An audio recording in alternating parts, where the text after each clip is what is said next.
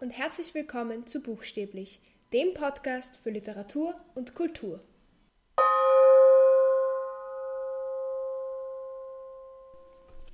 Am Dienstag war der Welttag des Buches und ich habe mir gedacht, ich möchte heute mit euch darüber reden, was Bücher eigentlich für eine Kraft haben, was Bücher bewirken können, wie Bücher einen beeinflussen können, weil ich finde, dass man das feiern sollte an so einem Tag wie dem Welttag des Buches.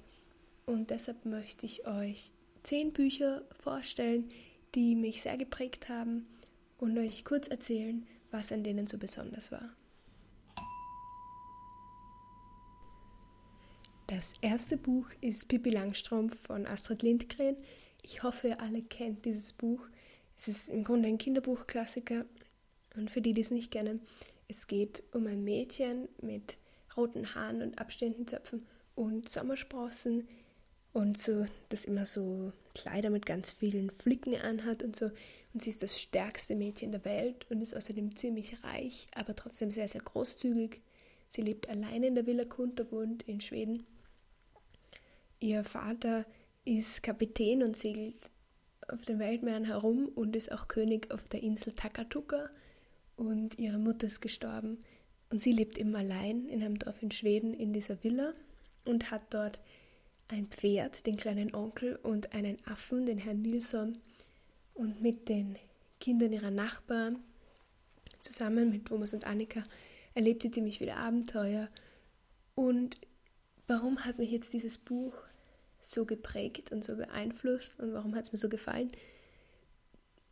Pippi ist einfach so eine tolle Figur, weil sie so eine wahnsinnig tolle Lebenseinstellung hat. Sie sieht alles positiv. Sie macht sich aus allem einen Spaß. Sie will immer Spaß haben. Sie sagt auch, sie will nie erwachsen werden, weil Erwachsene immer so ernst sind. Sie möchte immer selbst bestimmen können, wann sie ins Bett geht und alles Mögliche. Und möchte einfach, hat einfach eine riesige Fantasie. Sie lügt auch sehr viel aber gar nicht aus Bosheit oder absichtlich, sondern einfach, weil sie eben so viel sich vorstellt und das dann auch selber anfängt zu glauben. Und sie hat immer so tolle Spiele auf Lager und was sie alles erleben zusammen, ist einfach wirklich schön. Und noch dazu ist sie einfach ein tolles Vorbild. Auch eben, sie ist sehr großzügig, sie ist wahnsinnig stark und ich konnte mich einfach auch mit ihrem Aussehen identifizieren, was nochmal ein Punkt war, weil ich eben auch rote Haare und Sommersprossen habe. Also das ist einfach so ein toller, so eine tolle Persönlichkeit, obwohl sie ein Kind ist. Ich glaube, wir brauchen genau solche Kinderbücher, die einem wirklich starke Persönlichkeiten zeigen und trotzdem total viel Spaß machen zu lesen. Das zweite Buch ist Momo von Michael Ende. In dem Buch geht es ganz viel um Zeit und darum, sich Zeit zu nehmen. Ist auch ein Kinderbuch und es geht um Momo, die auch ähm, ohne Eltern eigentlich in einem alten Amphitheater lebt. Und sie hat viele Freunde und generell die ganze Stadt kommt eigentlich zu ihr und redet mit ihr. Und sie hört einfach nur zu und dadurch lösen sich ganz, ganz viele Probleme. Weil eben in der Stadt schon das Problem ist, dass sich die Leute oft nicht gegenseitig helfen können, weil niemand die Zeit hat zuzuhören. Und Momo hat eben die Zeit. Und dann kommen aber die grauen Männer, die die Zeit stehlen wollen und die eigentlich schon fast die ganze Stadt in Besitz genommen haben. Und dann geht es ihm darum, wie Momo die Stadt wieder retten kann. Ich finde, wenn man das als Kinderbuch bezeichnet, ist es fast, ich will nicht sagen eine Beleidigung, weil das würde heißen, dass Kinderbücher schlecht sind. Es gibt total viele Kinderbücher, die eben auch für Erwachsene toll sind und die eine so starke Message haben und eine so starke Geschichte, dass ich sie einfach wirklich als ganz normale Romane bezeichnen würde, die gleich stark sind wie Romane, die für Erwachsene geschrieben wurden, weil ich schon das Gefühl habe, dass das Wort Kinderbuch das ein bisschen degradiert. Grundsätzlich, wie gesagt, ich kenne sehr, sehr viele wahnsinnig tolle Kinderbücher. Aber genau, es ist einfach so eine starke Geschichte. Und ich finde, jeder sollte das lesen. Es ist genau das Problem, was wir jetzt auch haben. Und dieses kleine Mädchen, das da einfach da ist und zuhört und sich eben von diesen grauen Männern nichts sagen lässt, weil sie eben nicht diesem Stress zu verfallen ist, das ist einfach eine ganz tolle Figur. Und sie ist einfach auch sehr sensibel und sehr empathisch. Das sind auch Dinge, mit denen ich mich identifizieren kann und auch immer als Kind schon konnte. Und ich wollte eigentlich immer so sein wie sie. Und ich glaube, sie ist eben genauso wie die Pippi auch auf eine andere Art und Weise einfach ein sehr, sehr schönes Vorbild. Und ich finde, Michael Ende traut da eben Kindern auch ziemlich viel zu, was ich auch immer schön finde. Ich mag diese Kinderbücher nicht, die so geschrieben sind, als würden Kinder nicht verstehen, was in der Welt vor sich geht. Und natürlich gibt es manche Dinge, die Kinder noch nicht verstehen, aber grundsätzlich, glaube ich, kann man ihnen schon sehr, sehr viel vermitteln und das macht der Michael Ende eben immer sehr, sehr toll, finde ich. Die nächsten beiden Bücher haben sehr viel gemeinsam. Ich wollte sie trotzdem beide erwähnen, weil sie beide zu ähm, unterschiedlichen Zeitpunkten in meinem Leben einen Einfluss auf mich hatten. Aber es geht grundsätzlich darum, wie viel Spaß man beim Lesen haben kann. Und das sind die Bücher Hitchhiker's Guide to the Galaxy von Douglas Adam oder Per Anhalter durch die Galaxis auf Deutsch und Alice im Wunderland von Lewis Carroll. Und beide sind so verspielte und lustige Bücher. Und ich finde es so toll, dass man das mit Büchern eben erreichen kann, dass man wirklich da sitzt und lachen muss die ganze Zeit, weil es so absurd und so lustig ist. Bei Hitchhiker's Guide to the Galaxy ist es wirklich dieser britische Humor, dieses total absurde, was mich so begeistert hat.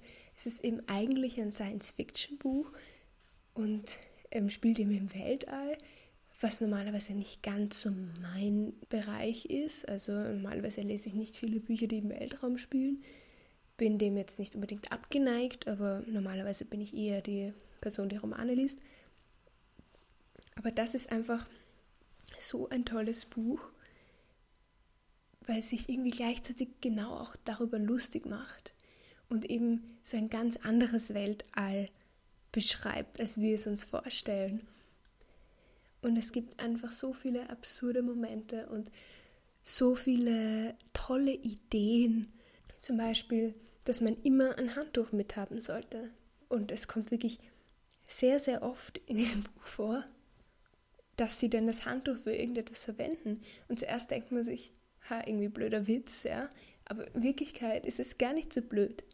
Und generell, ja, das ganze Buch ist einfach eine Aneinanderreihung an Absurditäten, aber es macht alles dann irgendwie total Sinn. Und das bewundere ich total. Ich finde dieses Buch wirklich sehr lesenswert, wenn man auch einfach lachen will. Ich würde wirklich empfehlen, auf Englisch zu lesen, weil einfach so viele Wortspiele auch drin sind, die einfach nur auf Englisch funktionieren und einfach generell dieser britische Humor auf Englisch einfach besser funktioniert als in einer Übersetzung. Und bei Alice im Wunderland, das kennen wahrscheinlich die meisten, da geht es eben darum, dass sie Alice eigentlich einem Hasen folgt und in ein Loch fällt und dann im Wunderland wieder rauskommt und dort verschiedenste Abenteuer erlebt. Die Sache da ist eben auch, wie lustig es geschrieben ist. Und das merkt man zuerst gar nicht oder vor allem auch, wenn man es auf Deutsch liest, merkt man es nicht so sehr. Und ich habe das als Kind auf Deutsch gelesen und es hat mir schon gefallen. Es ist eine nette Geschichte, sehr viel Fantasie und tolle Gestalten und so. Aber da habe ich halt gedacht, das war es irgendwie. Und dann habe ich es aber vor ein paar Jahren nochmal auf Englisch gelesen. Und dann habe ich erst begriffen, warum das so ein Klassiker ist und warum das so ein tolles, wahnsinnig tolles Buch ist. Und zwar, weil auf fast jeder Seite ein Wortspiel ist oder sogar mehrere. Und diese Wortspiele sind so klug und so gut, und passen so gut. Sie sind überhaupt nicht so, dass man das Gefühl hat, ah, jetzt wollte er wieder ein Wortspiel machen und deshalb hat er sich jetzt das überlegt und hat sich überlegt, die Geschichte muss so weitergehen, damit das Wortspiel funktioniert, sondern jedes einzelne Wortspiel hat einen Sinn und es macht total viel Sinn, dass das jetzt da steht und es ist trotzdem so lustig. Und generell so Spielereien mit Worten Das mag ich einfach total gern. Aber ich weiß auch, wie schwierig es ist, gute Wortspiele zu machen, die wirklich funktionieren, die man versteht, die eben auch Sinn machen in dem Kontext. Und ich habe mir dann wirklich eine Liste geschrieben mit diesen Wortspielen. Ich weiß nicht, ob ich überhaupt alle verstanden habe. Als nicht muttersprachlich englisch sprechende Person. Kann sein, dass es noch viel mehr gab, die ich einfach noch gar nicht verstanden habe, weil ich irgendwie die Doppeldeutigkeit eines Wortes nicht kenne. Kann ja auch sein. Nur selbst wenn ich jetzt noch 100 Wortspiele übersehen habe, waren es schon so, so viele, dass wirklich auf fast jeder Seite eins ist. Sowas freut mich einfach so, wenn ich das lese und dann muss ich immer so schmunzeln und das macht mir so Spaß und ich würde es auf jeden Fall immer, immer wieder lesen und würde es jedem empfehlen, auch hier auf Englisch zu lesen unbedingt, wenn man das kann. Also die deutsche Übersetzung ist, glaube ich, habe die jetzt lange nicht gelesen, aber ich glaube, die ist sogar recht gut gemacht. Aber es, es ist einfach unmöglich, alle Wortspiele zu übernehmen, weil es einfach nicht funktioniert. Da habe ich eh auch schon mal eine Folge gemacht, warum man auf Fremdsprachen lesen sollte oder in der Originalsprache lesen sollte. Da habe ich diesen Punkt eben auch erwähnt. Also falls euch das interessiert, könnt ihr euch diese Folge auch gerne anhören. Was ich in Alice im Wunderland eben auch so gern mag, wie bei Momo eigentlich auch schon, ist, dass es sowohl für Kinder als auch für Erwachsene super ist. Nur, dass es hier nochmal zwei ganz äh, verschiedene Ebenen gibt eben. Also es gibt diese schöne Geschichte, diese fantasievolle Geschichte, die Kinder meistens mögen. Und dann gibt es eben diese Wortspielebene, die dann eben für Erwachsene viel interessanter ist. Und das finde ich total schön. Das nächste Buch ist Faust von Goethe. Und es ist, glaube ich, das einzige, abgesehen von Momo, das einzige deutschsprachige Buch, was ich euch hier vorstelle. Und es ist ja quasi der Klassiker der deutschsprachigen Literatur. Und ich finde, man hat dann irgendwie schon auch ein bisschen Respekt vor dem Buch und dann denkt man sich, okay, Goethe, das ist lang her, verstehe ich das überhaupt, diese Sprache? Also ich hatte sehr viel Respekt vor dem Buch und wie ich es dann gelesen habe, habe ich mir schon noch gedacht, werde ich das schaffen, werde ich alles verstehen? Aber im Grunde hat mir Faust gezeigt, dass ich eben keine Angst haben muss vor Klassikern, auch wenn sie älter sind, auch wenn die Sprache vielleicht ein bisschen anders ist. Grundsätzlich finde ich es sogar ziemlich verständlich geschrieben. Ich habe eigentlich alles verstanden. Und ich finde es wahnsinnig toll, wie viel in dieses Buch verpackt ist, auch an philosophischen Konzepten und religiösen Konzepten und vor allem auch die die Sache mit Mephisto, also die ganze Beziehung mit dem Teufel, finde ich sehr spannend herausgearbeitet. Es ist einfach, es hat mir gezeigt, warum ich Klassiker lesen sollte, weil es immer etwas auch Unerwartetes gibt. Und wenn man Deutsch spricht, finde ich, sollte man Faust auf jeden Fall lesen. Es ist wirklich zu Recht ein Klassiker. Ja. Das nächste Buch habe ich erst vor relativ kurzer Zeit gelesen und das ist Dr. Chivago von Boris Pasternak, ein absoluter Klassiker der russischen Literatur. Generell habe ich begonnen, ein bisschen russische Literatur zu lesen und es ist einfach toll. Ich finde es am Anfang schwierig reinzukommen, weil es eine ganz andere Kultur ist. Man ist es nicht so gewöhnt von Büchern, die im deutschsprachigen Raum spielen oder im englischsprachigen Raum spielen es ist einfach dieses Russische eine ganz, ganz andere Kultur. Es ist sehr viel mit großen Gesellschaften und viel Konversation, sehr viele Dialoge. Und das finde ich aber total toll. Also mir gefällt es total. Am Anfang muss man ein bisschen reinkommen eben, auch mit den Namen.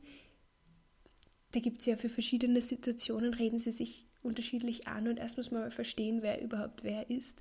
Aber wenn man das mal verstanden hat, ist es wirklich ganz toll zu lesen, finde ich. Eigentlich müsste ich hier zwei russische Bücher erwähnen, ähm, nämlich was ich auch schon bei meinen Bücher-Oscars erwähnt habe, beziehungsweise ich habe mehrere von diesen Büchern schon bei meinen Bücher-Oscars in dieser Folge erwähnt.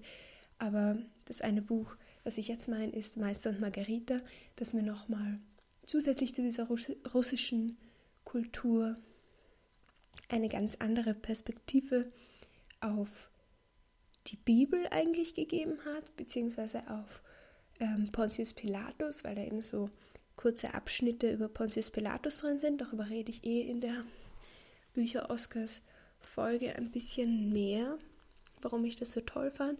Und ich habe auch vor, zu dem Buch generell noch eine Folge zu machen, wie zu den meisten von denen, die ich euch jetzt da vorstelle und zu denen ich noch keine gemacht habe.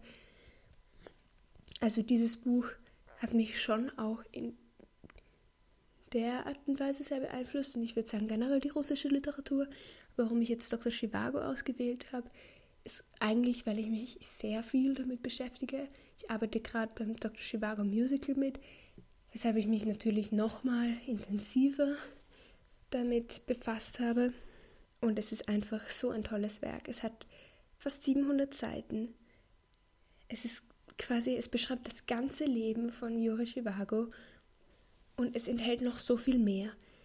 Also im Musical zum Beispiel geht es einfach sehr um sein Leben, die Geschichte, die Stationen in seinem Leben, Liebesgeschichten natürlich, was sie sich natürlich für Musical gut anbieten. Aber im Buch gibt es wirklich eben nicht nur diese Geschichte, sondern eben sehr, sehr lange Teile.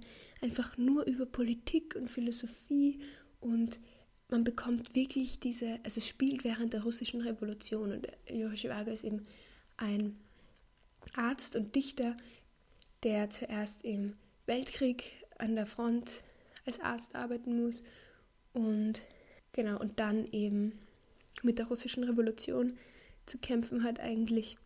Und es gibt eben auch diese berühmte Liebesgeschichte.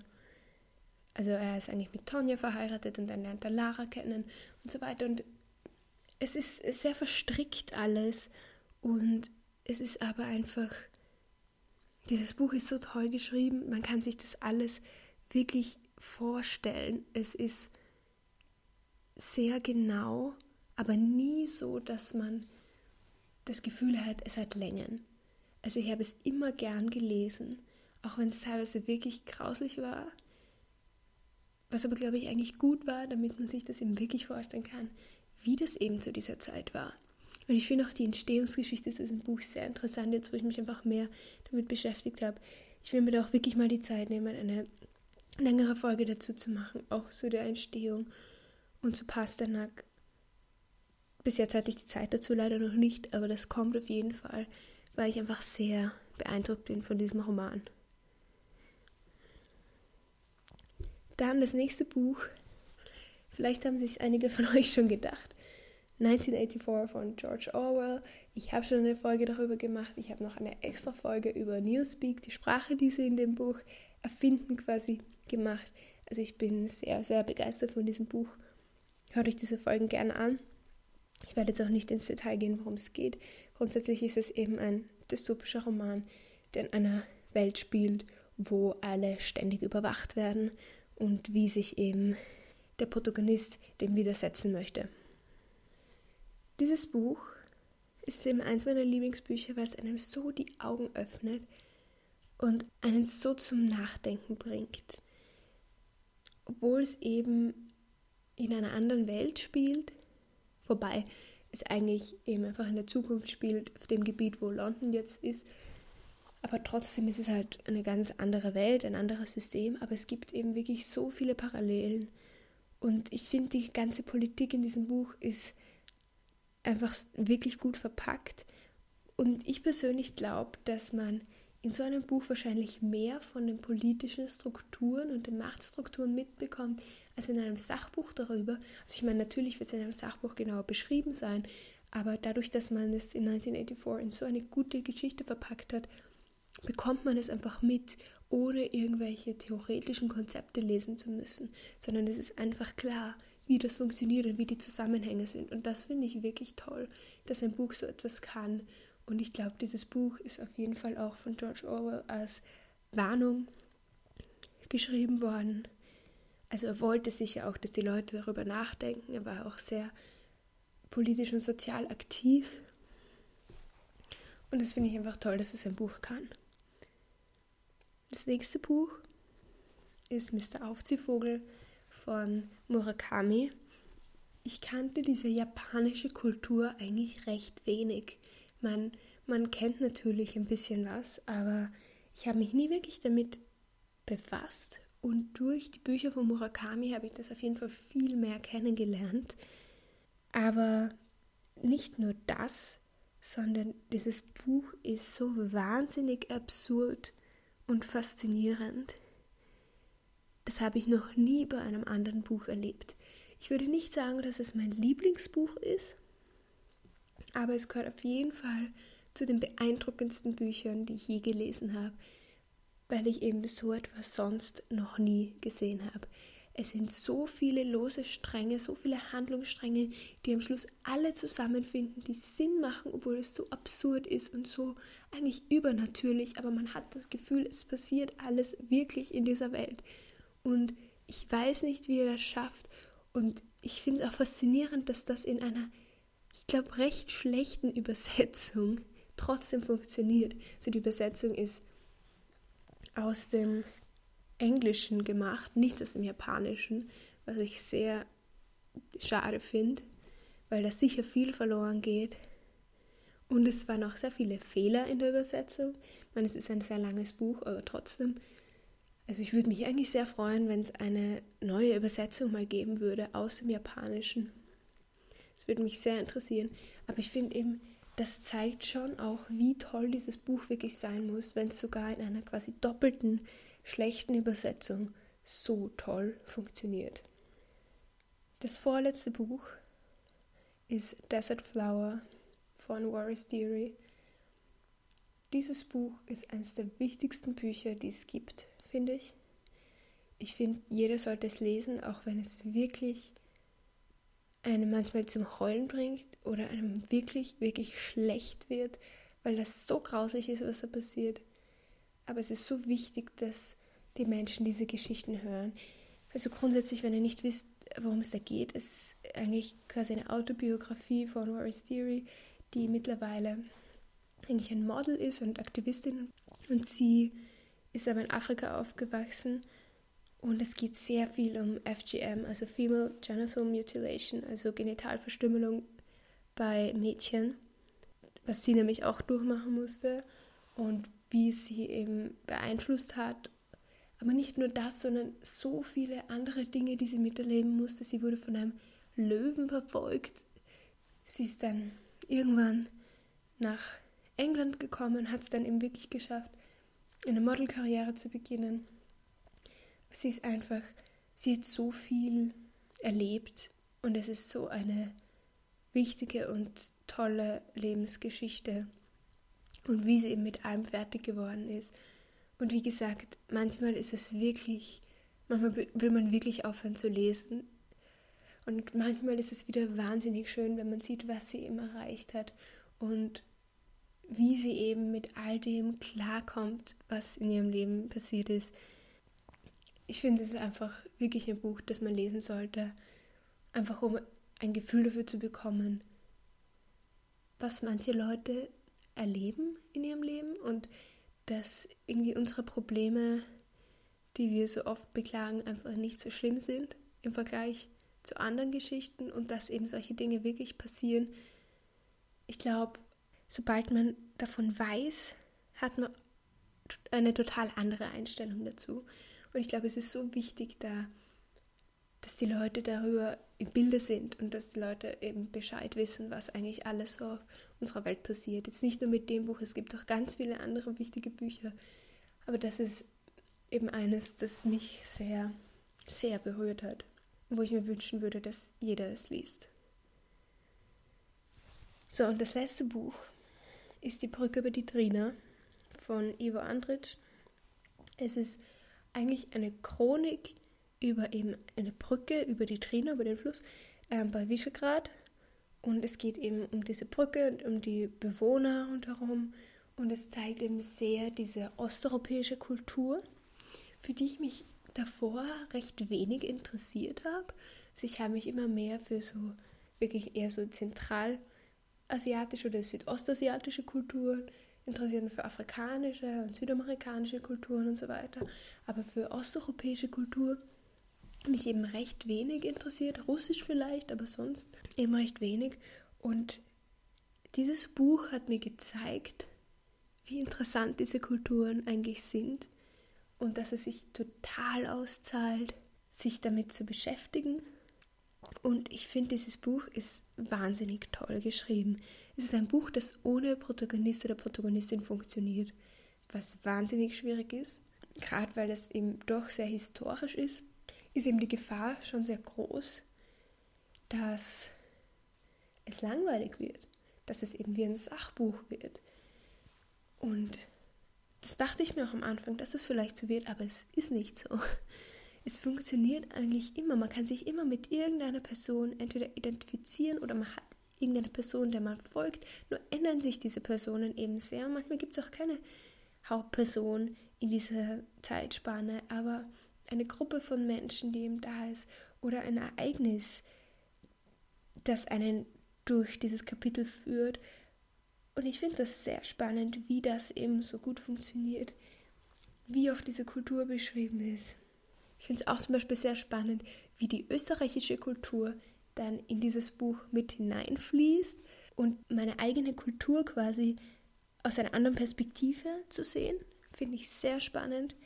Es geht in diesem Buch sehr viel um Religion und Politik, aber auch um den Alltag und das alltägliche Leben und eben wie diese Brücke was für einen Einfluss diese Brücke auch hatte für die ganze Weiterentwicklung der Stadt und so weiter. Es ist manchmal auch sehr grauslich, aber wie gesagt, wie auch bei Dr. Chivago oder bei Desert Flower, finde ich es total wichtig, dass man das eben zeigt, weil es sind alles drei eben entweder wahre, Geschichte, wahre Geschichten oder Geschichten, die inspiriert sind von historischen Ereignissen. Also ich finde es total wichtig, dass man immer erfährt, was für Grauslichkeiten es gibt und gab, auch wenn es weh tut zum Lesen manchmal. Ich finde einfach, dass dieses Buch ein Wahnsinn ist. Ich, ich kann es gar nicht beschreiben, was so toll ist. Ich will unbedingt eine Folge darüber machen. Ich habe es bis jetzt noch nicht geschafft, den Inhalt dieses Buches irgendwie greifbar zu machen, weil es eben über Jahrhunderte geht und das sehr, sehr schwierig ist zu beschreiben. Aber ich werde mein Bestes geben und hoffentlich irgendwann bald eine Folge dazu machen, weil mich dieses Buch so fasziniert hat. Ja, das waren also meine Bücher. Pippi Langstrumpf, Momo, Hitchhiker's Guide to the Galaxy, Alice im Wunderland, Faust, Dr. Chivago, beziehungsweise auch der Meister und Margarita, russische Literatur generell, 1984, Mr. Aufziehvogel, Desert Flower und Die Brücke über die Trina ich würde euch wirklich empfehlen, alle diese Bücher zu lesen, falls ihr es noch nicht getan habt.